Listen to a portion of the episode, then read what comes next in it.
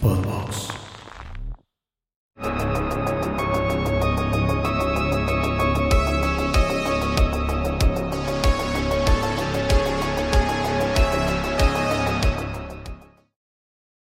Saludos amigos de Horrorama, bienvenidos a un nuevo capítulo de esta quinta temporada. Mike, ¿cómo estás? Estoy muy bien, con mucha chamba. Sí. Ando así como corriendo, ando como... ah, Como acelerado. acelerado. Qué raro. ando acelerado. Qué raro. Ya sé, güey. Y, y se va a poner peor. Para mí...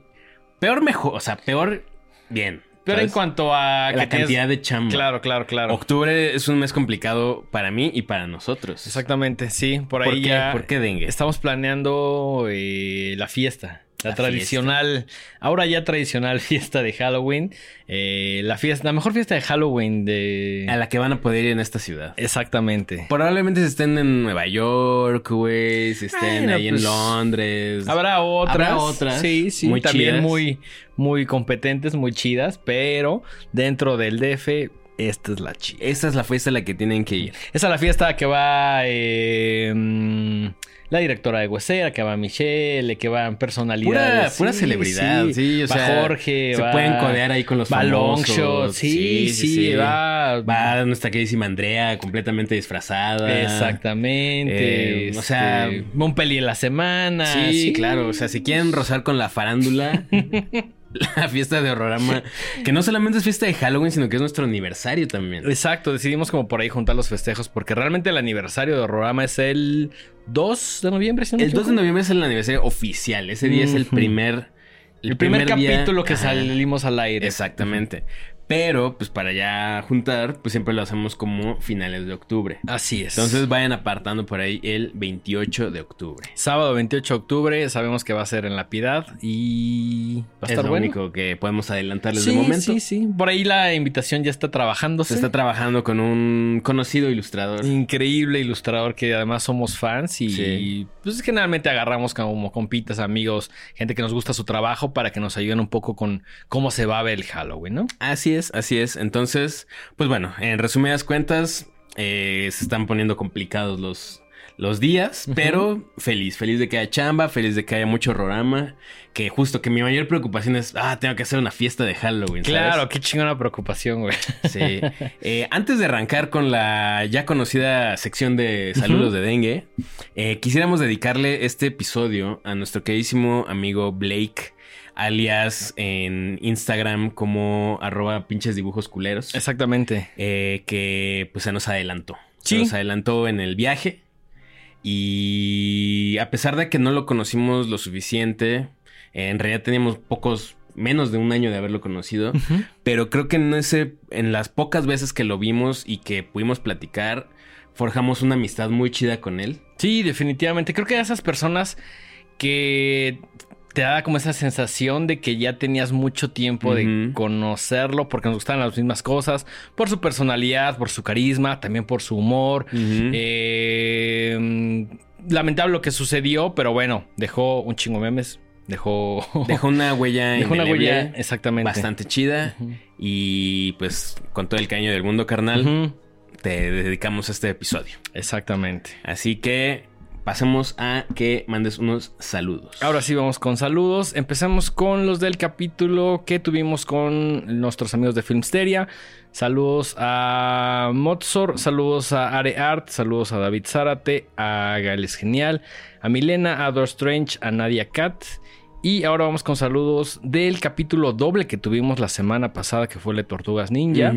Saludos a Milena, a Gael, a Bernie Ortiz, a Daniel Abu, a Valerie Vigueras y a Gael es genial. A todos ellos muchísimas gracias. Muchas gracias por conformar esta cada vez más grande comunidad. Sí, sí, ¿No? sí, sí. También por ahí, eh, gracias a todos los que asistieron al House of Bands, allá al Bazar de Bandas, que se puso bastante chido. Sabemos que algunos no pudieron entrar porque éramos Una cantidad brutal de gente. Sí, sí, sí, sí. Pero los que lo pudieron lograr y que entraron y- o que hicieron una cola de horas para Eso. entrar y decir, vine a verlos a ustedes. Claro, cl- sí, porque hubo bandita que estuvo ahí seis horas. O sea, Fácil. Y la neta, respecto. O sea, qué chido, muchísimas gracias. Este, esperamos verlos en otro evento próximamente. Si algún día ustedes tienen un evento, nos formamos seis horas para verlos. Y lo hago, Bart. Y lo hacemos, claro que sí, claro que sí. Eh, el día de hoy traemos dos estrenos. Dos estrenos. eh, uno, uno de ellos, no sé si te acuerdas, que hace muchos episodios, cuando todavía estábamos así de viendo lo que iba a salir en 2023. Sí, recuerdo ese capítulo que era como de, ah, hay una película que se llama Last Voyage of Demeter, que por ahí hay algunas imágenes. Y no sabíamos mucho, como No, que no, no, no, no. era información muy escasa. Y se veía como que en algún momento de 2023 se iba a estrenar. Pues ya se estrenó. Ya se estrenó, está en cines en este momento que ustedes vean el video. Eh, se estrenó, si no me equivoco, la semana pasada. Así fue. Y además, creo que lo chingón de todo es que hay ocasiones donde los planetas se alinean y las productoras por ahí nos pasan algunas entrevistas. Y en esta ocasión tuvimos dos entrevistas con el actor principal y también con Javier Botet. Que de Una estas cosas. Leyenda viviente. Ajá, como que muy chingón y también un poco inesperado, ¿no? Como que dentro de todos los nombres de personas que queríamos entrevistar, obviamente queríamos entrevistar a Javier, pero no sabíamos que la oportunidad se iba a presentar tan pronto, ¿no? Sí, fue muy sorpresivo. O sea, siempre hemos sido muy fans de Javier. Yo conocí su nombre. Probablemente ya lo conocía de antes, pero no lo tenía. ¿no? Pero ubiqué la persona de Javier Botet cuando vimos Rec. Sí, ahí, ahí fue como creo que el momento en el cual me di cuenta de que él tenía un cuerpo de trabajo muy extenso que únicamente ha ido creciendo en estos personajes fantásticos, ¿no? Y, y fue gracias a esa película que, bueno, su- saltó su nombre también así a la fama y ahora es conocidísimo por todos los fans del cine de terror porque ha encarnado a un montón de personajes y monstruos específicamente, ¿no? Así es. Échenle ojo a la entrevista, por ahí están las dos. Las decidimos separarlas para que fueran ahí su contenido independiente, así que vayan y denle amor a esas dos entrevistas que tuvimos eh, la oportunidad de hacer alrededor de todo lo que es pues, la prensa y los medios que se están haciendo de lo que se conoce en México como Drácula Mar, de Sangre. Así es que gracias a nuestros amigos de Universal Sí, que nos invitaron a verla. Muchísimas gracias a todos en Universal y sobre todo a Desiree. A nuestra queridísima deciré que, Que se rifa como las Sa- grandes. saca unas cosas increíbles, entrevistas, Sí, sí. boletos. Horrorama no sería lo mismo sin, Sin Desiree. personas, y sí, y sin personas que nos, que creen en el proyecto Claro, y que claro. dicen, a ver, ahí les va esta película, ahí les va esta entrevista, ahí les va esto. Entonces, pues, muchas gracias a todas las personas que lo hacen es. posibles. Eh, regresando a El último viaje del Demeter, esta película a mí me llamó mucho la atención desde que vi el nombre del director. Está dirigida nada más y nada menos que por André Obredal, que eh, probablemente recuerden porque tiene algunos de los grandes favoritos de los fans de- del cine de terror de los últimos años, porque eh, por ahí dirigió eh, la última película grande así que, que yo recuerdo de él es este- Scary Stories to Tell in the Dark. Está. mm, Es una especie de antología. Basada en, en este, en estos libros famosísimos de los ochentas de Estados Unidos. Con un eh, arte increíble y unas historias bastante peculiares. Bastante chidas que, pues, co- como que el señor Guillermo el Toro, si no me equivoco, fue el quien agarró y dijo, güey, vamos a hacerlas. Y dijeron por ahí algunas y bajo su tutela, por decirlo así, pues empezaron a hacer esta colección llamada Scary Stories to Tell in the Dark. Que si no me equivoco salió en 2019. 18, 19, algo así.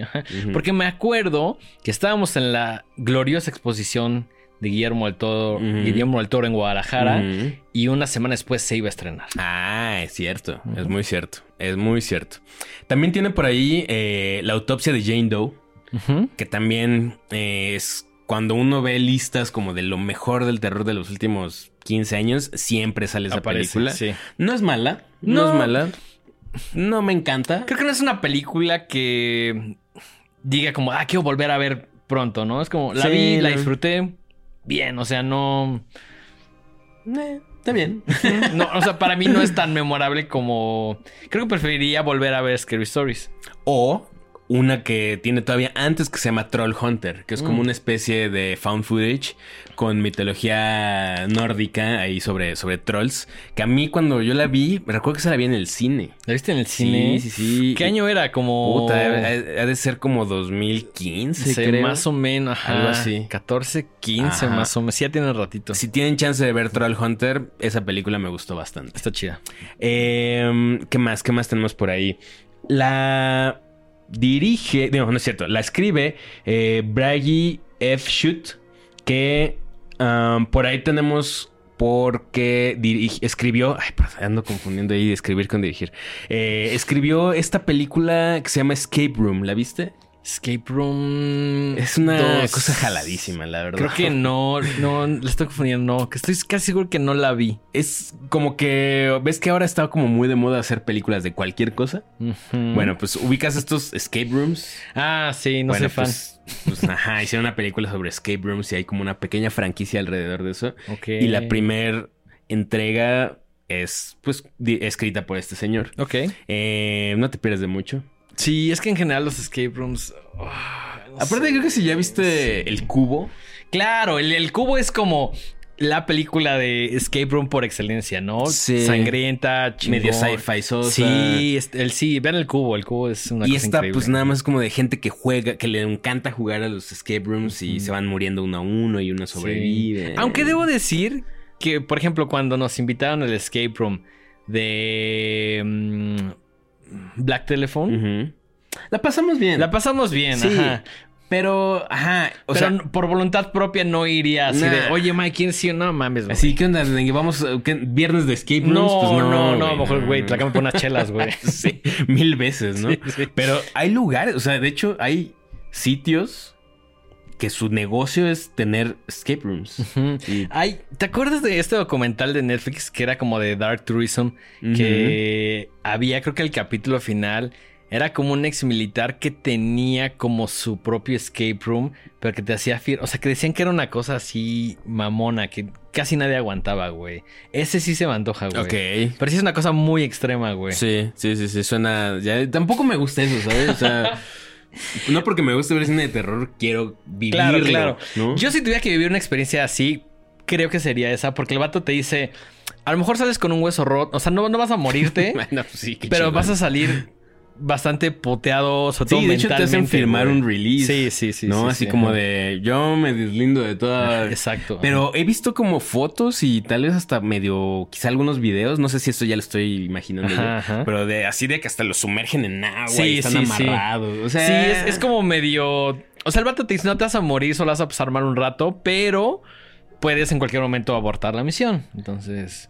Y hay, hay mucha gente que no lo logra la primera, pero que dice, güey, voy a regresar y tengo que, ya sabes, como algo, como un tema ya más personal, güey. Y Eso me gusta, Pues güey. no sé, no sé si yo le entraría, pero bueno, pues si alguien, si alguien de aquí de nuestro auditorio ya fue, pues cuéntenos. La palabra de seguridad y te caso, gado. Sí, pues hay que nos pasen, que nos pasen sus experiencias. Sí, sí, sí. Em, ahora, el cast, el cast está muy interesante. Sí. Por ahí protagoniza Corey Hawkins, que es la otra persona a la que tuvimos la oportunidad de entrevistar Señor Corey Hawkins. en el, en el papel principal. Fan de Blácula. Fan de Blácula. Sí. Eh, Esa- Güey, cuando agarró dijo, ¿conocen Blácula? Es como, quieres pintar al payaso, güey. quieres dormir al velador, carnal. es como... Y, y- y bueno, si tienen chance también vean esa, esa entrevista, está en el canal. Y también tiene algunas películas bastante interesantes el señor Corey Hawkins. Por ahí salió en esta de Kong Skull Island. Eh, y también en Black Clansman. Sí, por ¿No? ahí la de Spike eh, Lee. No, Jones. Jones. Siempre confundo. siempre Spike Lee Yo también Spike Jones. siempre. Así es como, güey. Uno de los Spikes. Ajá, exacto. Eh, El Spike chido. El Spike chido. Eh, no, pues debe ser Spike Lee. Los dos son chidos. Los dos son chidos, pero los si son es chidos. temática afro algo. Tiene que ser Lee. Spike sí. Lee, ¿no?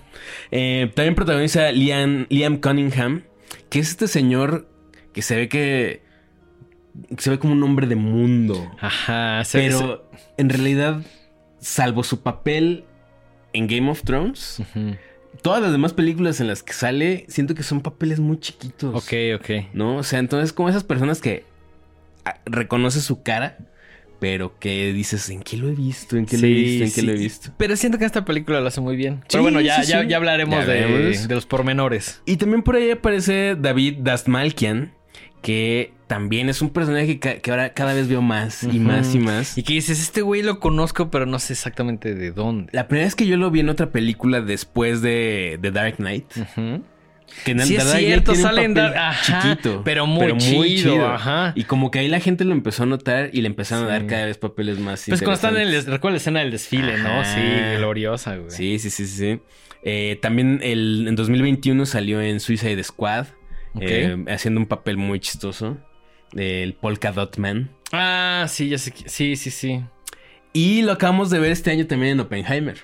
Es cierto, aparece en Oppenheimer. Si- Siento que a pesar de que lo reconoces, como que sus papeles o lo que le toca interpretar en cada película es tan diferente que no lo estás como asociando con un, ya sabes, un arquetipo de, ah, este güey siempre es el malo, este güey siempre es el, ya sabes. Tiene cara de loco. Sí, sí, sí, sí, sí. Como Que tiene unos crazy eyes ahí Ándale, interesantes. tiene los crazy eyes. Y como unas facciones bastante características que dicen, este vato oculta cosas. Yo ¿no? siento que es como el güey que está sonriendo, pero como macabramente, ya sabes. Como que está muy serio y cuando sonríe es como, verga, este güey va a hacer algo así, loco. Sí, totalmente. Ahora, ¿de qué va eh, Drácula Mar de Sangre? Em, para mí la premisa era muy interesante porque es una historia que si bien hemos escuchado sobre ella N cantidad de veces y que el protagonista, pues más allá de, de estos personajes que ya mencionamos, eh, es Drácula, probablemente el villano más famoso de la historia del cine Muy probablemente. no se le ha dado como la importancia, porque en realidad es un pasaje muy breve dentro de la historia del libro de Drácula de Bram Stoker Exactamente. El viaje a- de Transilvania a Londres. a. Londres, eh, en esta nave que se llama el Demeter. Y que, bueno, ¿quién es Demeter? Bueno, es una diosa, la diosa griega de los campos y los cultivos. Por eso en la propaganda, en toda la, la, pues, la publicidad, vemos eh, la punta del barco. Y está esta estatua de Demeter que trae una hoz y unas, unos granos, ¿no? Exactamente. Eh, entonces, como decía, hemos, sabemos, todo, todo el mundo sabe que, que el Demeter viajó de Transilvania a Londres, pero casi nunca o muy pocas veces se ahonda en lo que pasó ahí. Claro. Es- eso es- creo que es algo bastante novedoso dentro de toda la mitología de Drácula, que no es la literaria, porque bueno, viene de la literaria, ¿no? Pero siento que en el cine no se había pues explorado creo que nada, ¿no? Mm, pues si, si estamos mal, corríjanos. Yo no recuerdo haber visto No. así de, ¿no? Incluso, pues una de las versiones más famosas que conocemos de Drácula, pues es la de Francis Ford Coppola. Exacto. Y ahí, si no me equivoco, estaba en pláticas que se iba a hacer o que se iba a incluir algo sobre el viaje de Demeter. Y pues ya no se armó. Fue No, hasta mucho tiempo después que ya empezó como por ahí a platicarse la idea. ¿no? Y si mal no recuerdo, vemos quizá cuando cargan las cajas, ¿no? Pero- Estas cajas enormes llenas de tierra de Transilvania y cuando las bajan, ¿no? Que el barco llega vacío. Y, y bajan las cajas y solamente encuentran pues igual la Sí, tierra y nadie tierra. entiende qué pasó y por qué el barco está pues completamente vacío y la tripulación muerta o desaparecida, ¿no? Pero me encanta que en esta película sí está enfocada justo a ese viaje, ¿no? Que si no me equivoco es alrededor de un mes, más o menos. Algo así plantean. Es como un mes y sí me encanta que prácticamente todo lo que sucede, salvo el principio, que es como te plantean al personaje de Clemens, eh, cómo llega a ser parte de la, tri- de, la, de la tripulación, todo lo demás sí es tal cual en el viaje, así todo sucede en el Demeter, ¿no? Así es. Y creo que eso a mí se me hacía una premisa. Bueno, se me hace una premisa súper interesante, súper chida, ¿no? Creo, creo que te da mucha, mucho campo para hacer cosas bien padres. Y obviamente cuando vimos el tráiler, eh, ahí de repente hay ciertas escenas donde se alcanzan a ver flashazos de, de Drácula, no en su versión ya humana, sino como este murciélago humanoide. Tipo licántropo. Tipo, li- tipo licántropo.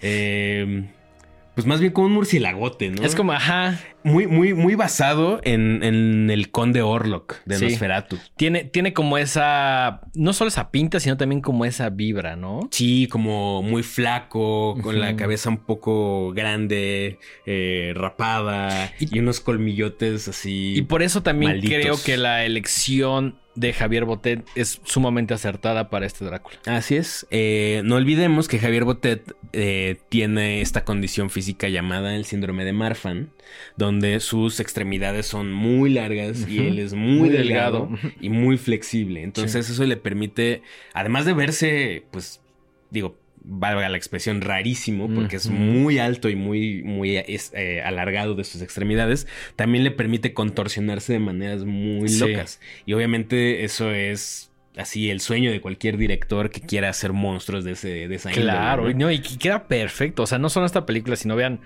no sé, desde. Justo en Rec, ¿no? Que es la Ah, niña Medeiros. Medeiros, sí, sí, ¿no? sí. Que es este personaje así. Güey, la- cada vez que pienso en la niña Medeiros, recuerdo la vez que la vimos en cine y que nos estábamos cagando. Gran miedo. película. Creo que fue de las. película. Dato ahí curioso.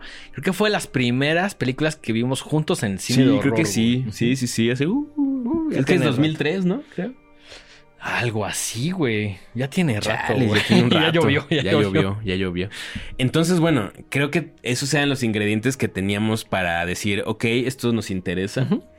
Y pues como decía Dengue, pues la historia es muy sencilla, ¿no? Es, eh, este grupo de mercenarios, casi casi por así decirlo, de transportistas, que van de puerto en puerto llevando cargamento, lo que les pidan, ellos lo suben a su barco y lo van llevando. Y en esta ocasión, pues les piden transportar unas cajas enormes llenas de tierra de Transilvania a Londres por una paga muy jugosa y un bono si no hacen escalas. Un bono de puntualidad, por Casi, decirlo casi, así. así, ¿no? es.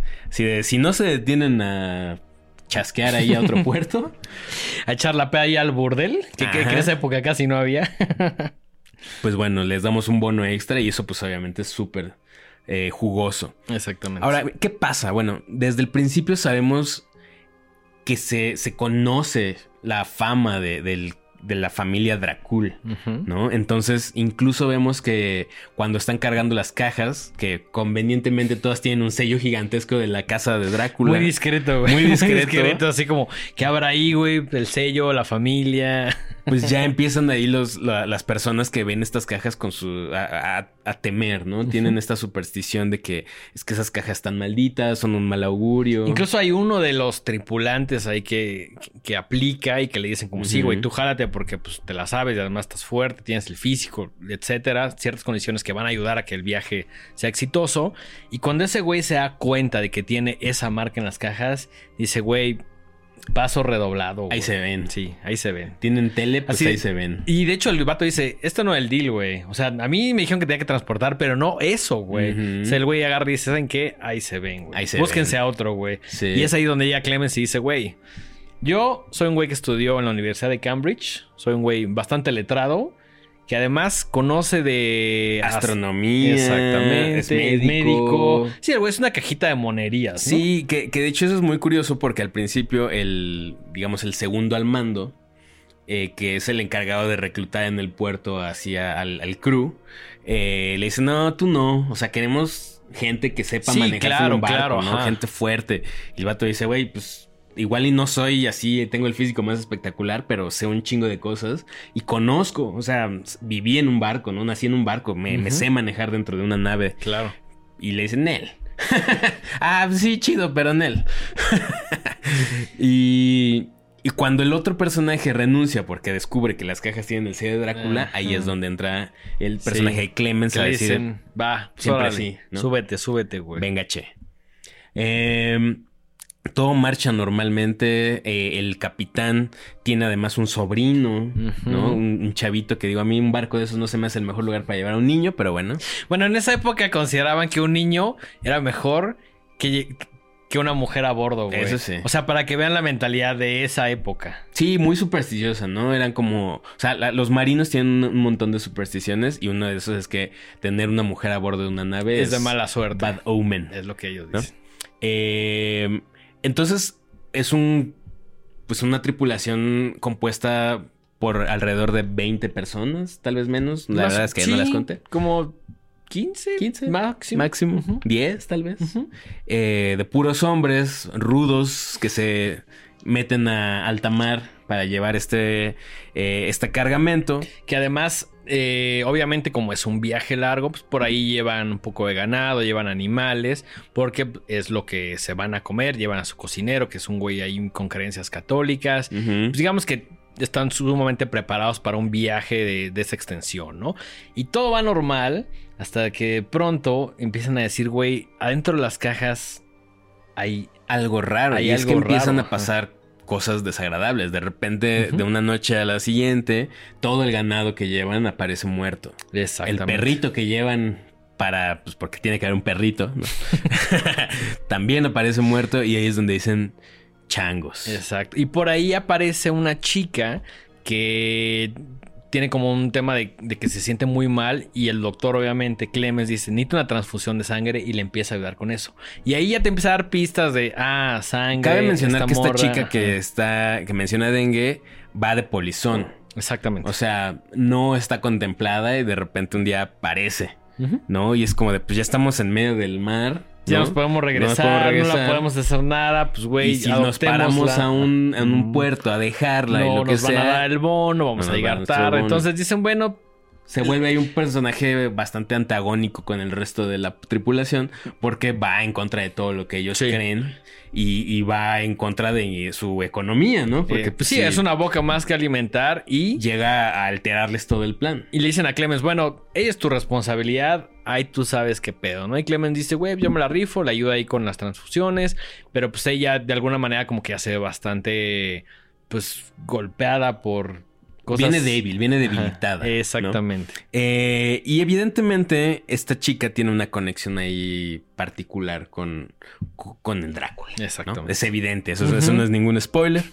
y pues lo que se sabe, que además, repito, esto no es ningún spoiler tampoco porque se sabe desde que la historia de Drácula está allá afuera, pues lo que hace eh, el conde es que aprovecha, utiliza la tripulación para alimentarse, para ganar fuerzas y llegar con fuerza suficiente a Londres. Exactamente. A seguir buscando a Mina Harker. Y al igual que toda esta tripulación va racionando su comida, mismo caso con Drácula, ¿no? Así es. Que dice, a ver, no me puedo chingar a todos ahorita porque se van a podrir, entonces vámonos, vámonos. Tengo una a poco". duda que de hecho debía haber investigado más, les pido una disculpa.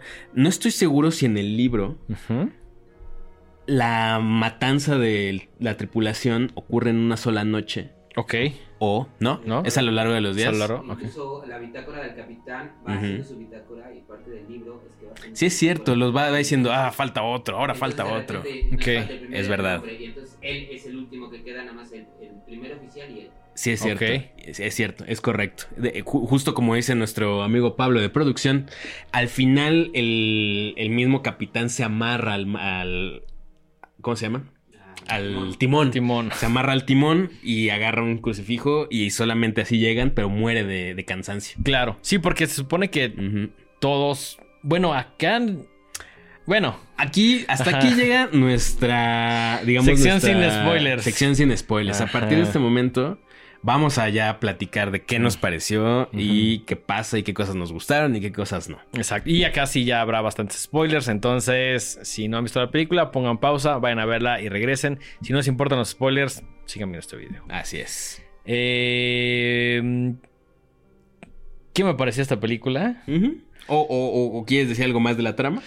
No, creo que. Creo que con eso es suficiente. sí, ¿no? sí, no, creo, creo que el spoiler no lo podemos ahorrar. O, Sí, bueno, y además es, vuelvo a lo mismo. Todos ya sabemos qué va a pasar. Claro, es más, la es- película te lo dice así, ¿no? La película empieza, esto pasa en los primeros dos minutos de la película. La película empieza con una escena del Demeter llegando a la, así, encallando en tierra. Exactamente. Y eh, la gente de Inglaterra Dice, llegando a decir así, ¿qué onda? ¿Qué está pasando? ¿Por qué viene vacío esto? Investigan. Y Entonces, dicen no hay sobrevivientes, bla, bla, bla. No. Ajá, y eso, digo, también se vale porque no, no es ni una historia nueva. No, Ya se es una sabe. historia de 1897. Sí, exacto, se sabe. Entonces, bueno, más bien lo que es interesante aquí es ver las cosas que pasan en ese... Todo lo que sucede Ajá. en el viaje es lo realmente interesante porque pues, el resto es historia que ya está escrita, ¿no? Ya está escrita.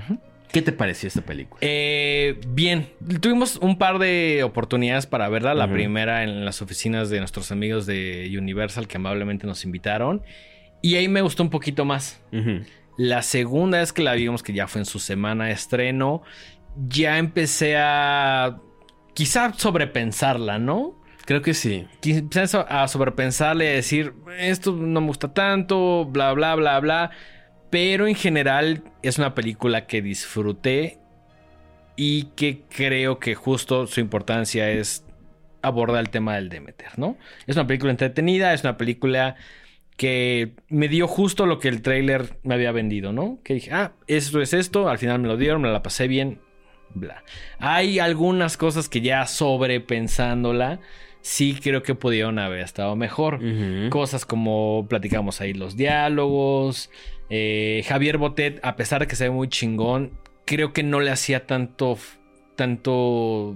Como que además del maquillaje, los prostéticos y todo, siento que lo digitalizaron, mucho, un poco y ahí perdió un cierto cierta presencia, por así Exactamente. No creo que se pudieran haber resuelto cosas completamente sin, sin de, CGI. Pero bueno. Em, justo, creo que acabas de tocar un punto muy importante. Aquí nunca les vamos a decir cómo tienen que ver las películas. No. ¿No? Eh, y hay personas, ya vemos personas que a veces sí tenemos la capacidad de apagar el cerebro, ¿no? Y nada más recibir la información tal cual te la están presentando. Y también creo que es depende de cada quien. Hay veces que uno sí está sobrepensando las cosas. Sí, creo que depende un poco de la película y también es como una experiencia un poquito personal, ¿no? Hay películas en las cuales de los primeros minutos como que te pierdes y apagas el cerebro y entras a ese universo. Pero hay otras que a lo mejor no te convencen y que estás como ya sobrepensándola o no es la primera vez que la ves y estás como diciendo, ah, por aquí, ah, por acá, esto, bla, bla, ¿sabes? Debo confesar, al igual que tú, que la primera vez que la vi me gustó. Normal.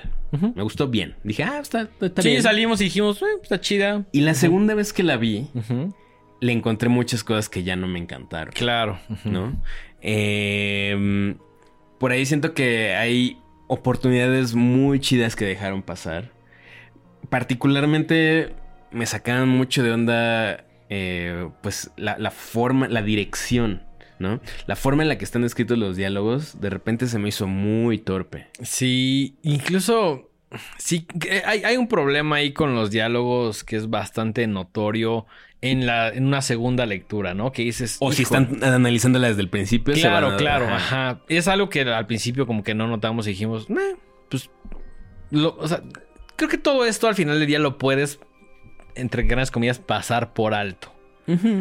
Algunas cosas más, otras cosas menos. Pero ya en esta segunda lectura como que sí dijimos, ah, esto podría estar mejor. Eh, a veces el tema del audio, el, tema de el CGI que a veces le incorporan, que sentimos que es un tanto innecesario en ciertos aspectos. Por ejemplo, como en Javier Botet. Esta película la vimos con nuestro amigo Rafa de 99 Palabras. Y él nos dijo, es que no sé si se dieron cuenta, pero el audio todo lo grabaron en post. Yo ni cuenta me había dado. No, no, no, no, no, no, Y cosas ya un poco más específicas como me dijeron, es que nos dice, es que el, audio de la lluvia es un loop. Yo tampoco me había dado cuenta de eso. Entonces, ya es, depende del gusto de cada quien y el nivel de clavadez de cada persona. De saber si, si se neta va a estar analizándola y haciéndole una disección así milimétrica escena por escena. O si vas como con nada más las ganas de pasártela bien y encontrar una película eh, pues entretenida. Sí, entretenida. No les va a cambiar la vida, pero no van a decir, ah, desperdicié mi dinero en Para nada, para nada. La película es entretenida. Me gusta que tiene ahí su buena dosis de violencia. podría tener más. Podría tener más. Pero ya sabemos por qué no se le da más. Claro. Al final del día también es una película que quiere llegar a una audiencia muy grande, que necesita recuperar la inversión etcétera. No, no se puede dar como a veces ciertas libertades creativas. Pero dentro de todas sus limitaciones, por decirlo así, creo que es un producto entretenido. La pasé bien. Sí, sí, sí, sí. Por ahí también hay de repente unos, unas decisiones de los personajes que uno no termina de entender del claro, todo. Ajá. O sea. Que, que, las decisiones creo que están pensadas como para hacer la película un poco más tensa y más interesante, como para guiarla por cierto camino. En algunos momentos funciona, en otros honestamente no mucho. Sí, es rara. O sea, vuelvo a lo mismo. Creo que se la van a pasar bien, pero yo no le exigiría demasiado. No, si es una película que estás pensando que es un entretenimiento y que está basado como en toda esta mitología de Drácula y que sale Drácula, eh, la vas a pasar bien. A mí, una de las cosas que sí me gustó mucho es que en todo este tiempo que no aparece Drácula, que realmente es lo que uno quiere ver, pero pues tampoco vas- te lo van a mostrar en el minuto 5, eh, sí se convierte como en un tema de intriga bastante interesante. Como de ver así de... Como este- esta situación tipo The Thing, que es como que están intentando encontrar un culpable. Y que se vuelve como una lucha ahí de egos y de personajes y de medio cacería de brujas de güey, fuiste tú, no, yo te vi, la chingada, bla, bla. Esto sí me pareció bastante bien bajado y bastante bien aterrizado. Hasta el momento en que llega Drácula y dices como de, ah, ok, va. Que ya es como lo que todo el mundo quiere ver. O al menos es lo que yo quería ver, ¿no? Mucho tiempo de Drácula. Sí, sí, sí, sí. Quizá se abusa un poquito de la obviedad, Claro, ¿no? sí, de sí. demostrar al monstruo. Quizá ahí pierde un poco de impacto. Creo que uno de los comentarios que salimos y dijimos y que estuvimos de acuerdo es que si me lo hubieran mostrado un poco menos, me hubiera gustado más la película. Pero creo que también va a aplicar para la siguiente que vamos a hablar en este momento. Así es. Entonces, en resumidas cuentas, eh, el último viaje del Demeter, Drácula, Mar de Sangre, como le pusieron aquí, es una película para el fin de semana. Sí, bien entretenida. Hubo gente que sí le gustó mucho. Sí, hubo gente que sí hizo Eh, muy, incluso muy fan. Stephen King dijo, ¿no? Está, está Bueno, a Stephen King le gusta todo también, ¿no? Entonces, eh, ya a últimas fechas todo le parece maravilloso y Ajá. espectacular. Hay- hay- a Guillermo del Toro también le gustó. Hay buenos comentarios de Guillermo del Toro y del señor Stephen King. Que bueno, Stephen King sí dijo como estaba un poquito escéptico, pero la neta sí me gustó. Sí, Entonces, dijo que le, que le recordaba estas películas de la Hammer. Ujú. Sí, como de la mejor Sí época de la sí Hammer. lo veo un poco. Entiendo por dónde va el Entiendo comentario. dónde. Así que si ustedes no quieren hacernos caso a nosotros, pues bueno, ahí está la opinión Stephen de King. Stephen King y Guillermo Que al- algunas cosas sabe sobre terror, ¿no? No unas que otras. Unas que otras. Eh, vayan a verla, se la van a pasar chido. Está en el cine ahorita. eh, lo que sí les prometemos es que la van a pasar bien. Sí. Eh, ¿Te parece si pasamos a nuestra segunda, Sí. a nuestra segunda película? Segunda película.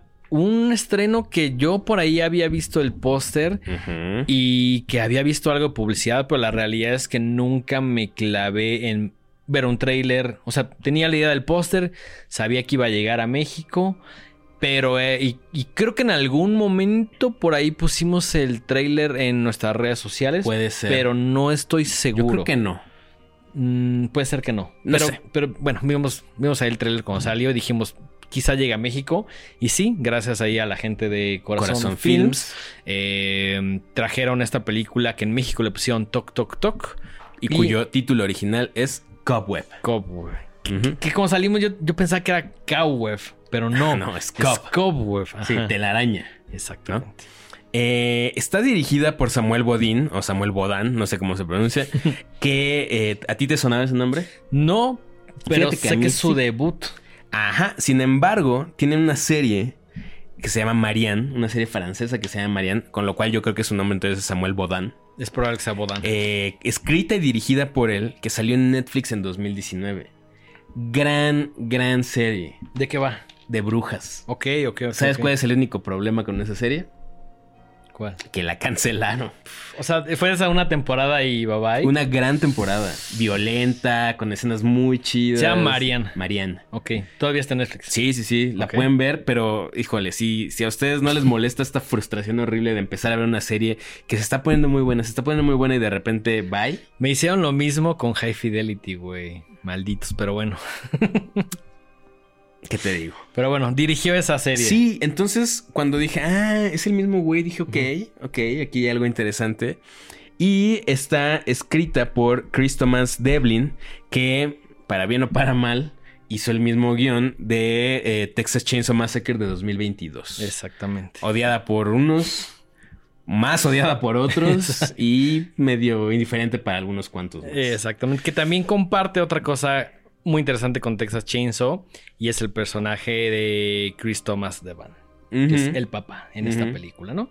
Que bueno, realmente esta película tiene tres personajes, cuatro por decirlo así. Cuatro. Que son eh, los papás, este chavito, Eh, Woody Norman. Qué cosa curiosa, Woody Norman, el niño de Cobweb, también es el niño de Last Voyage, Voyage of, of the Demeter. Exactamente. Por ahí comparten. Sale en dos películas. Todo esto fue sin querer. O sea, sí, no. sí, sí. Em, también protagoniza Lizzie Kaplan, que ya habíamos visto en Cloverfield. Y en Mean Girls, güey. Es Janice.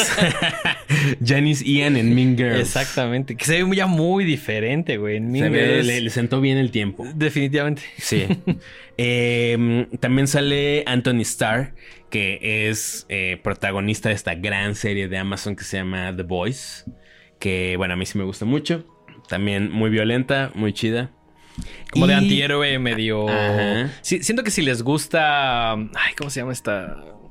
La del botoncito. Ah, Watchmen. Watchmen. Ajá. Ujú. Siento que tiene el espíritu de Watchmen. Sí, de hecho, su, su papel, que es un, un supervillano que se llama Homelander, siento que podría ser perfectamente un... es como una especie de Ozymandias, Ok. ¿no? En, en Watchmen. Sí. Sí, porque son universos ahí medio. Sien- Siento que es como un spin-off un poquito menos poli. Bueno, sí, menos poli... ajá, Bueno, o- más o por otro menos, lado. Sí se va por otro lado. Pero yo Está ya chida. estoy esperando la siguiente temporada de The Voice. Yo me quedé en la primera. Uy, no, sí, yo sí, sí, sí me gustó mucho. Y también sale Cleo- Cleopatra Coleman, que acabamos de ver en Infinity Pool. ¿No? Como, como la maestra eh, Divine. Eh, ¿de, qué, ¿De qué va Cobweb? Bueno, a ver, ojo, antes de esto, me gustaría hacer un gran paréntesis y decirles que creo que esta es de esas películas que se benefician de no saber nada. Sí. Yo no había visto el tráiler. Desafortunadamente hubo un pequeño spoiler en el mismo cine. El día que la fuimos a ver. En el post. no. En, el, en el audio del, de- del Cinépolis al que fuimos. Ajá. Hay como una locución de, de- O sea, como que te dan Ah, pequeñas claro. Sí, reseñas sí, como de películas. Ajá, exacto. Y entonces mencionan Sí. una cosa que me hubiera gustado no saber. Entiendo, entiendo, entiendo. Ajá. Así que ustedes sabrán a qué cine van a verla. Exacto. Pero justo, esta película funciona mucho mejor si no saben nada al respecto. Absolutamente. Así Incluso si no. Ajá. Si pueden no ver el póster, De a preferencia. producción pongan otra cosa atrás. Bueno, yo sí había visto el póster. Y como que nada más lo vi rápido y no lo analicé. ok. Bueno. Yo la antes que olvidé cómo era el póster. Recordaba un poco al niñito, pero no recordaba el Lo con- demás. lo demás. Ajá. Pero sí, mientras menos sepan de esta película, Mejor. mucho, mucho mejor. Sí, sí, sí, sí. Habiendo dicho esto, vamos a pasar ya a hablar de la trama de la película. Y cuando digamos algún spoiler, obviamente avisaré. Así es. La película narra la historia de mm, pues, una familia que vive que en los suburbios en- norteamericanos. En los suburbios norteamericanos. Y pues tienen este chavito que. mm, que no lo dejan festejar Halloween y le dicen. Digamos que es una especie de familia muy sobreprotectora. Ajá. que si bien manda a su hijo a la escuela pública, también lo protegen mucho y le tienen como restricciones bastante absurdas en algunas cosas, incluyendo, por ejemplo, celebrar Halloween, ¿no? Exactamente. Una Esto obviamente causa que el niño sea como un niño muy tímido, buleado. Que se ve como muy reflejado cuando pasan todas estas escenas donde va a la escuela, ¿no? Que lo ves llegando temeroso y que ya con la maestra le dice, güey, no me gusta el recreo porque en el recreo nada más hay unos güeyes abusivos que me están ahí, eh, rompieron la madre. O sea, el, el niño la pasa definitivamente muy, muy mal en la escuela.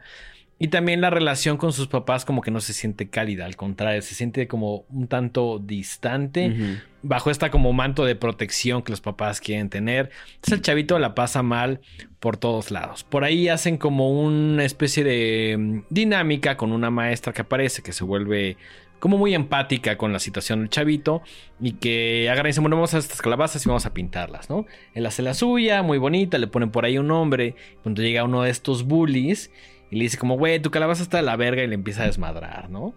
Entonces ahí como que crea una suerte de enemistad y como que dice, es, de todos los bullies que tengo, este güey es el peor, ¿no? Sí, sí, sí. Y sí. obligan a este niño a que pinte una calabaza muy similar y se la dé al otro día. ¿no? Sí, sí, sí, sí.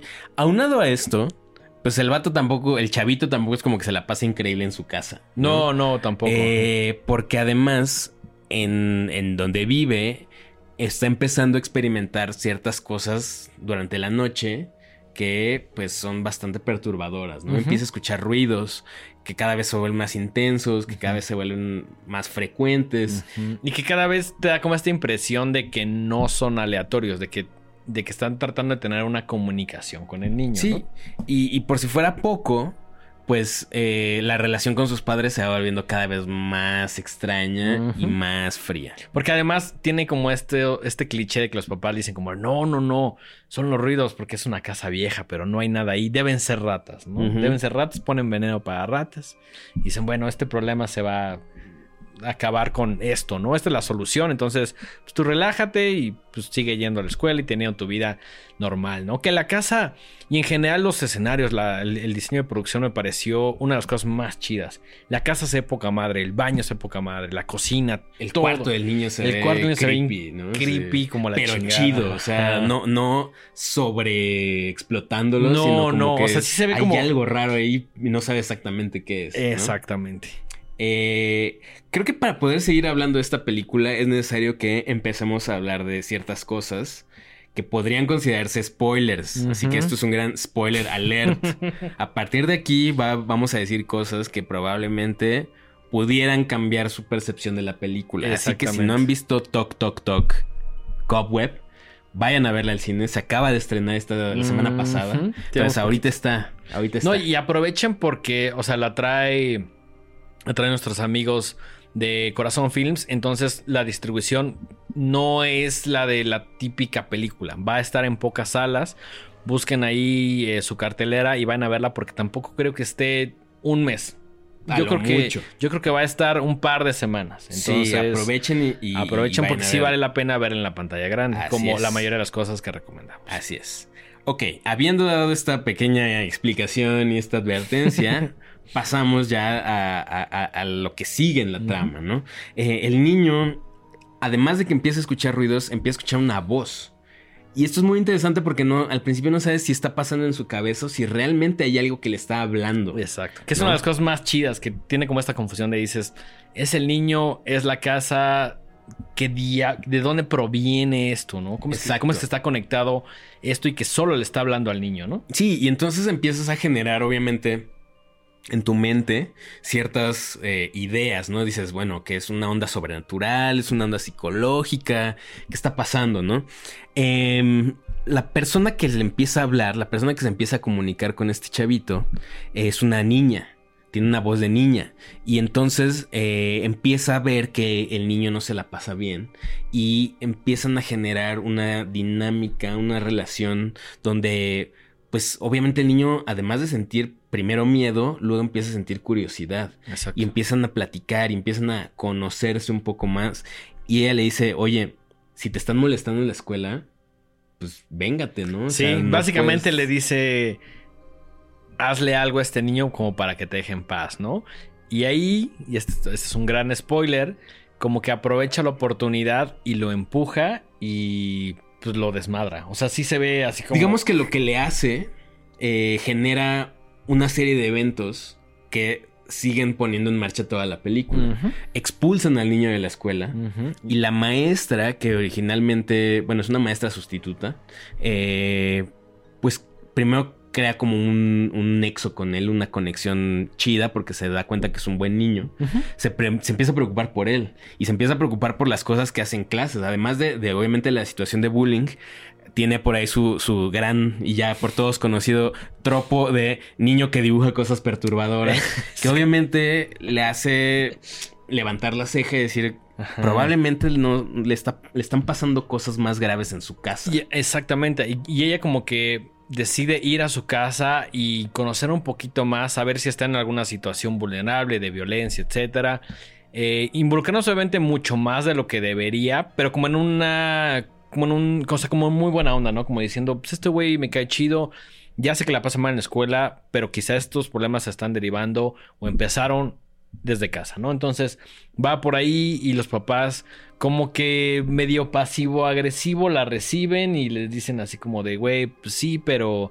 Y ella empieza a sospechar, ¿no? Como que cuando va a la casa, no solo la casa, que siento que es un personaje más dentro de la película, sino los papás también como que le dan una vibra ahí como de desconfianza de estos güeyes también están muy raros. Están ¿no? muy raros. Por ahí en algún momento explican qué es lo que pasa en Halloween que, que no le gusta a la familia, ¿no? Y que por la, la razón por la cual están en contra de esa celebración y no permiten que el niño salga a pedir eh, dulces.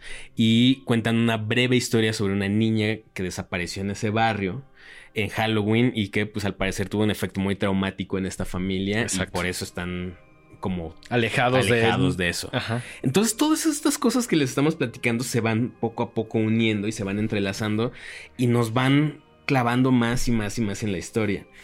En este punto ya no sabes si efectivamente hay algo en la casa o si es como una manifestación de la mente del niño. Ajá, no sabes si los Si los papás, papás son, son chidos, chidos. o no. Entonces eh, empieza como ya en tu cabeza una idea de decir, quiero saber qué es lo que realmente está sucediendo. Quiero que me den una explicación de por qué este güey escucha que le tocan en la pared, por qué los papás se comportan de esta manera. eh, ya sabes, o sea, quieres, quieres empezar a resolver todo. Y Exactamente. una, debo aceptar que a mí la primera mitad de la película no me gustó nada en cuanto a los eventos que van sucediendo. Porque creo que muy a propósito, y esto es algo inteligente de la película, te empieza a poner cliché tras cliché. Yo siempre digo con el cerebro apagado.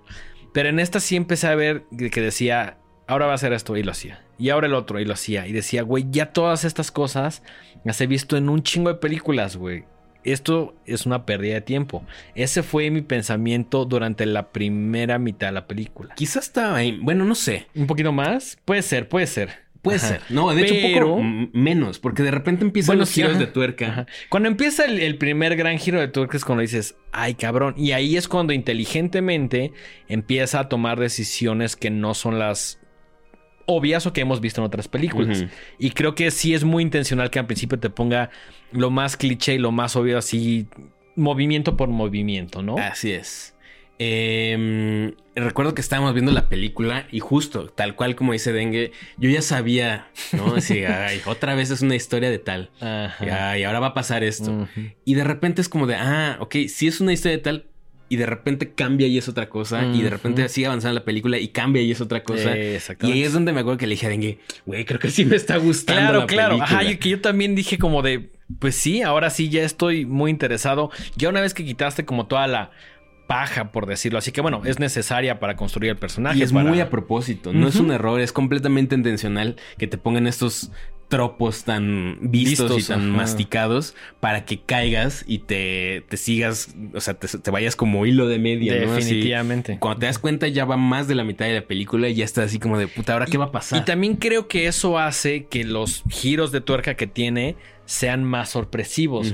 Porque si tu- toda la película te dicen, va por este camino y lo vas siguiendo y de pronto llegan y te jalan a otro lado, es como de, ay cabrón, ya me dijiste que era por aquí, de pronto me cambiaste todo el pedo y luego me lo vuelves a cambiar. Creo que eso hace a la película bastante dinámica. Eh, creo que aquí- hasta aquí estaría bueno Sí. decir de qué va. Sí, no, no me gustaría hablar más de lo necesario para que. Iba a decir vender esta película, pero pues no, o sea, no.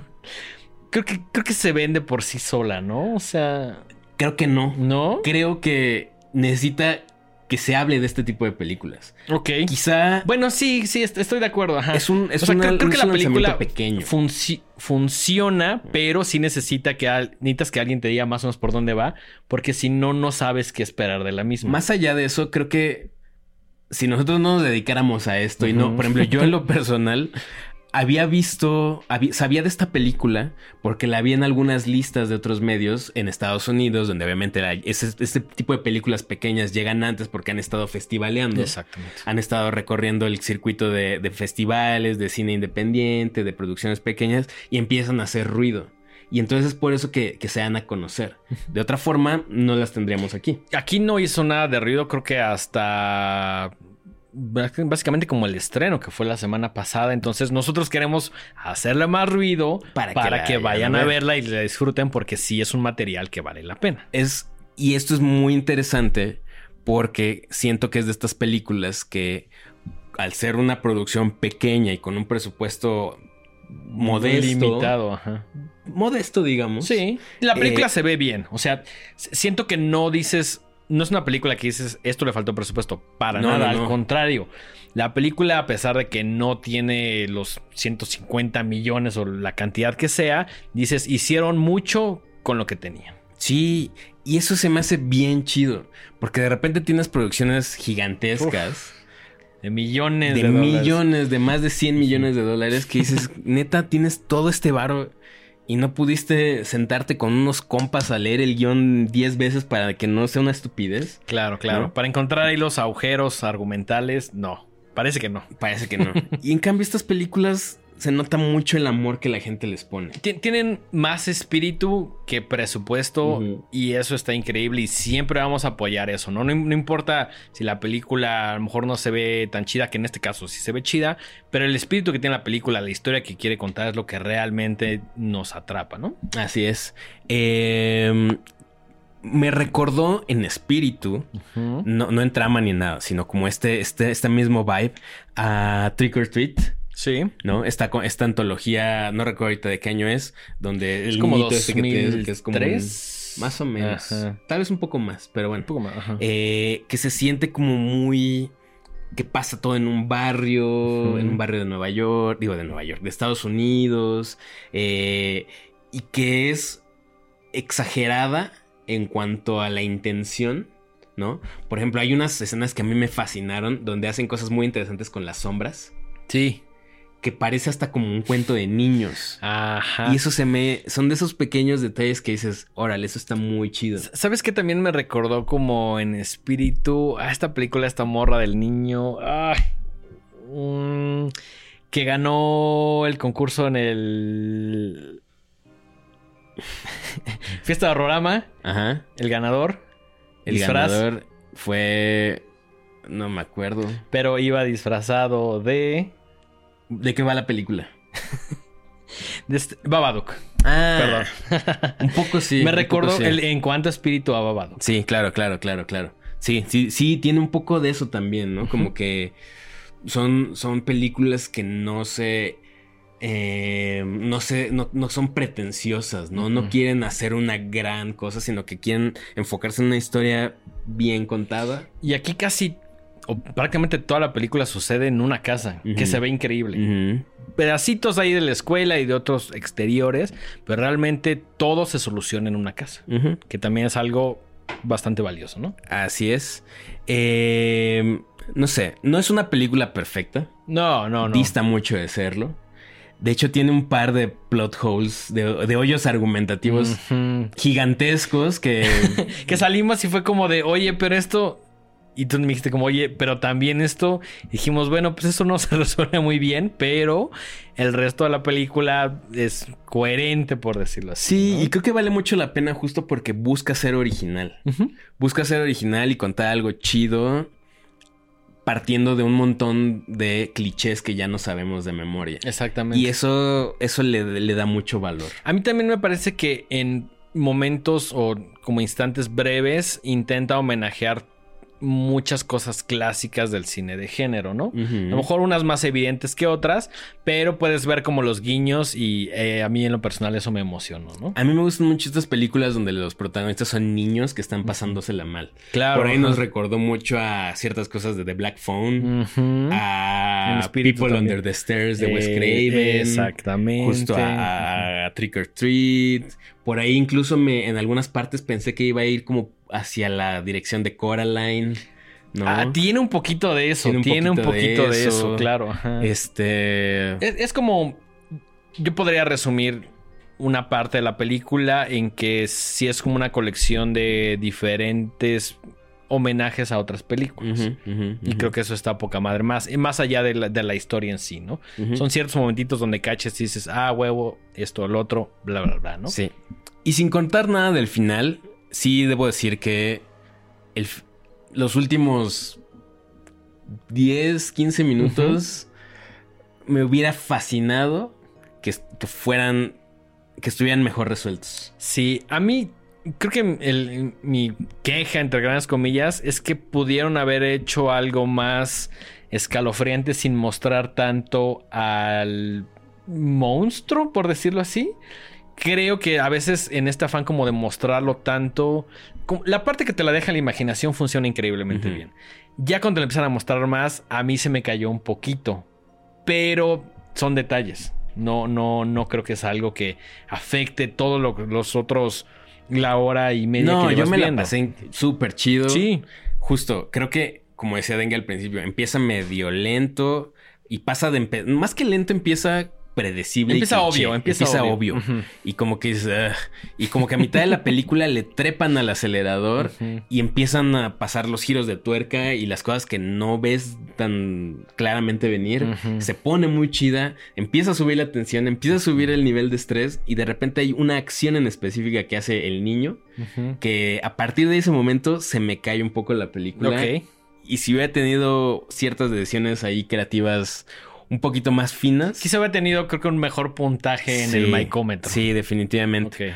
Pero no por eso la odié y más bien siento que se va a volver un favorito en muchos años. O sea, Sí. y, y es de estas películas para ver en Halloween que está súper chido. ¿no? Súper pensada para la... Es más, me hubiera gustado que, le- que, a pesar de que la retrasaran un poco, llegara como por esa época de Halloween, ¿no? Pero la película vale la pena, la pasamos muy chido. Yo tenía una morra que iba con su pareja del lado derecho y le estaba pasando realmente mal, güey. O sea, la morra estaba, no es broma, casi casi llorando. No, no sé si no está muy acostumbrada a este tipo de cine, pero dije, qué chingón que vayas a ver algo y que te haga sentir así, Sí, ¿no? Más allá de que seas eh, un- un- una persona que no ve tanto terror o que seas un experto, que una película te cause ese tipo de emociones es envidiable. Porque eso vas. Claro, Eso sí, es lo que sí, quieres, ¿no? Idealmente, claro, yo, yo sueño con ese momento en el que otra vez diga, verga, a ver, me la estoy pasando que, horrible. que ¿no? siento que por momentos algunas películas nos dan eso. Hay, hay un detalle que cuando salimos me platicaste que yo al menos yo no había visto que tiene que ver con una lengua. No, perdón, que tiene que ver con un parpadeo. Esa parte, ustedes ya la verán, está increíble. No lo había visto, sumamente perturbador, ¿no? Hay un par de secuencias perfectamente bien ejecutadas. ¿no? Y como decía Dengue, el diseño de producción es maravilloso, Sí. la fotografía está bien padre. Se ve increíble. Hay ahí juegos con las sombras, con la casa, con los escenarios, que están muy chidos, muy originales. Entonces, por esos detalles y por justo el ritmo tan chido que tiene una vez que, que te das cuenta qué es lo que está haciendo la película, vale muchísimo la Sí, pena. definitivamente. Creo que sí es esta película que quiero volver a ver. Esta sí quiero volverla a ver. A lo mejor acompañado de alguien, como para decirle, esto te podría gustar, ¿no? Está chingona sí, la sí, película. Sí, sí, sí. Entonces, bueno, gracias de nuevo a nuestros amigos de Corazón Films que nos invitaron a verla. Como decía Dengue, vayan a verla al cine porque no queremos que dure demasiado y No, no, queremos que esté en todas las salas. Y además, si queremos que la gente de Corazón Films siga apostando por estas películas, pues de alguna manera necesitan el apoyo de la gente que vaya al cine. Sí, Entonces, obviamente, si la gente, es- si de- se dan cuenta que la gente va a verlas, pues van a seguir comprando este tipo de proyectos. Sí, al final del día es. Si la gente empieza con el boca en boca, si Ujú. empieza al cine, pues le van a dar más tiempo, más, más duración en las salas, ¿no? Sí. Entonces, pues de que haya una comedia de Derbez, a que haya algo traído por gente que pensó que esta es una buena apuesta, pues prefiero lo segundo, ¿no? Sí. O bueno, que, que compren lo que quieran y que traigan las películas que quieran, pero que no dejen pasar estas. Exactamente, para que haya más, para, Para que, que digan, ah, esto sí gustó, esto le fue bien. Gracias a eso podemos hacer otra apuesta fuerte y traer otra película que no la trae una gran distribuidora, una gran marca, una gran compañía, pero que sí es una apuesta para todos los que nos gusta el cine de género, ¿no? Así es. Creo que con esto podemos ir cerrando este programa. Sí. Entonces, ya saben, vayan a ver Drácula Mar de Sangre y échense una doble función. Al día siguiente o ese mismo día vayan a ver Toc Toc ¿Cuál, Toc. cuál Cop verías Web. primero? ¿Cuál sería tu orden? Ese. ¿Sí? Creo que empezaría con algo relax bien. Y luego vería algo un poco diferente que es... Toc la- Toc las, Toc. dos películas son muy Sí, diferentes la una de la otra, pero creo que yo también preferiría ese orden. Sí. Un, un Demeter y luego un, un Toc Toc Toc. Ujú. Eh, Denguito, eh, las redes sociales de este programa y tus redes sociales. Las redes de este programa nos encuentran en todos lados como arroba los horrorama, ahí en YouTube, Spotify. Estamos prácticamente en todos lados. Y mis redes personales, estoy como arroba el dengue en X, que ya no es. Twitter, en Instagram y en TikTok. Eh, ahí hay diferente contenido. Mike, tus redes personales. Yo estoy en Instagram como arroba Mike-Sandoval- en Twitter, X, como sea, como arroba Miguel Sandoval. Ya nadie usa esa madre, güey. Bueno, yo, yo todavía tuiteo de vez en cuando. Güey, yo, yo acabo de tuitear una rola. Entonces, Sí. es como- eh, pero siento que ya nadie lo pela, güey. Pues quién sabe, güey. Yo no sé, está, está chistoso. Está Pues chistoso tenerlo. Llevamos también como 15 años con esa red social, pues ya Claro, también sí. es más como un, un hábito ahí, ¿no? Damos un nuevo Puchi que ahora se llama Threads, güey. Mm, o otra cosa, no sé. Porque también Threads creo que nació muerto. No, güey. no, Sí, no, creo esa que madre. no- Creo no que he puesto jaló. un thread que no es thread, güey. Y de pronto nos llegan notificaciones de, ah, te sigue, bla, bla. Es como, Ah, sí, bueno. pero no, no me... O sea, neta, no he pasado más de dos minutos en esa perra Mm, aplicación. mm, mm. Pero bueno, ahí lo tengo también, si quieren. Eh, síganos, estén muy al pendientes de las redes de Horrorama. Porque ahí damos todas las notificaciones de eventos, Merch, merch. boletos. Eh, quiero presumirles eh, los llaveros que hicimos de Horrorama. Chulada. ahí tenemos, tenemos varios. Entonces, Sobraron algunos del, del bazar de bandas, entonces obviamente son piezas bastante limitadas y recuerden que las piezas que son limitadas ya no se vuelven a imprimir. Entonces, si tienen la oportunidad y les sobra una lanita por ahí, pues sugerimos que las adquieran, porque luego nos dicen, esta playa de directores de la del ya sabes, la de Craven, esa ya no se va a volver a hacer O por lo menos no en un muy buen rato. en un muy buen rato. Entonces, lo que decimos que es limitado, de verdad es limitado. Sí, aprovechen que todavía tenemos algunas piezas. Échenos algún mensajito de algunos eh, modelos de playeras. Todavía tenemos tallas, entonces échenos algún mensajito.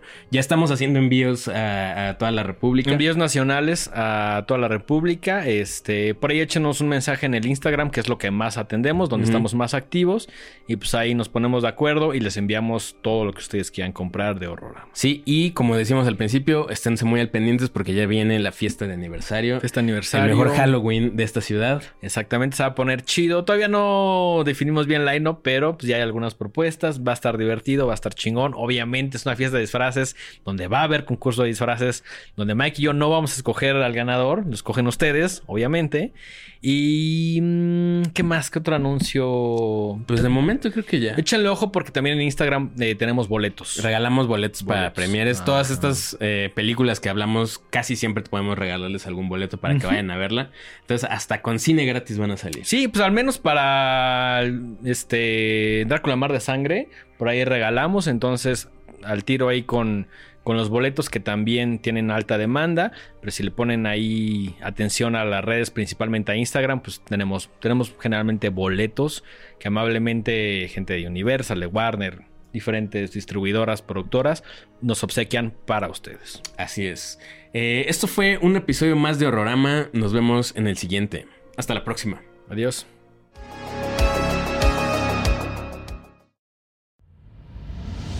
Esto fue una producción original de Podbox. Suscríbete y escúchanos en todas las plataformas de podcast.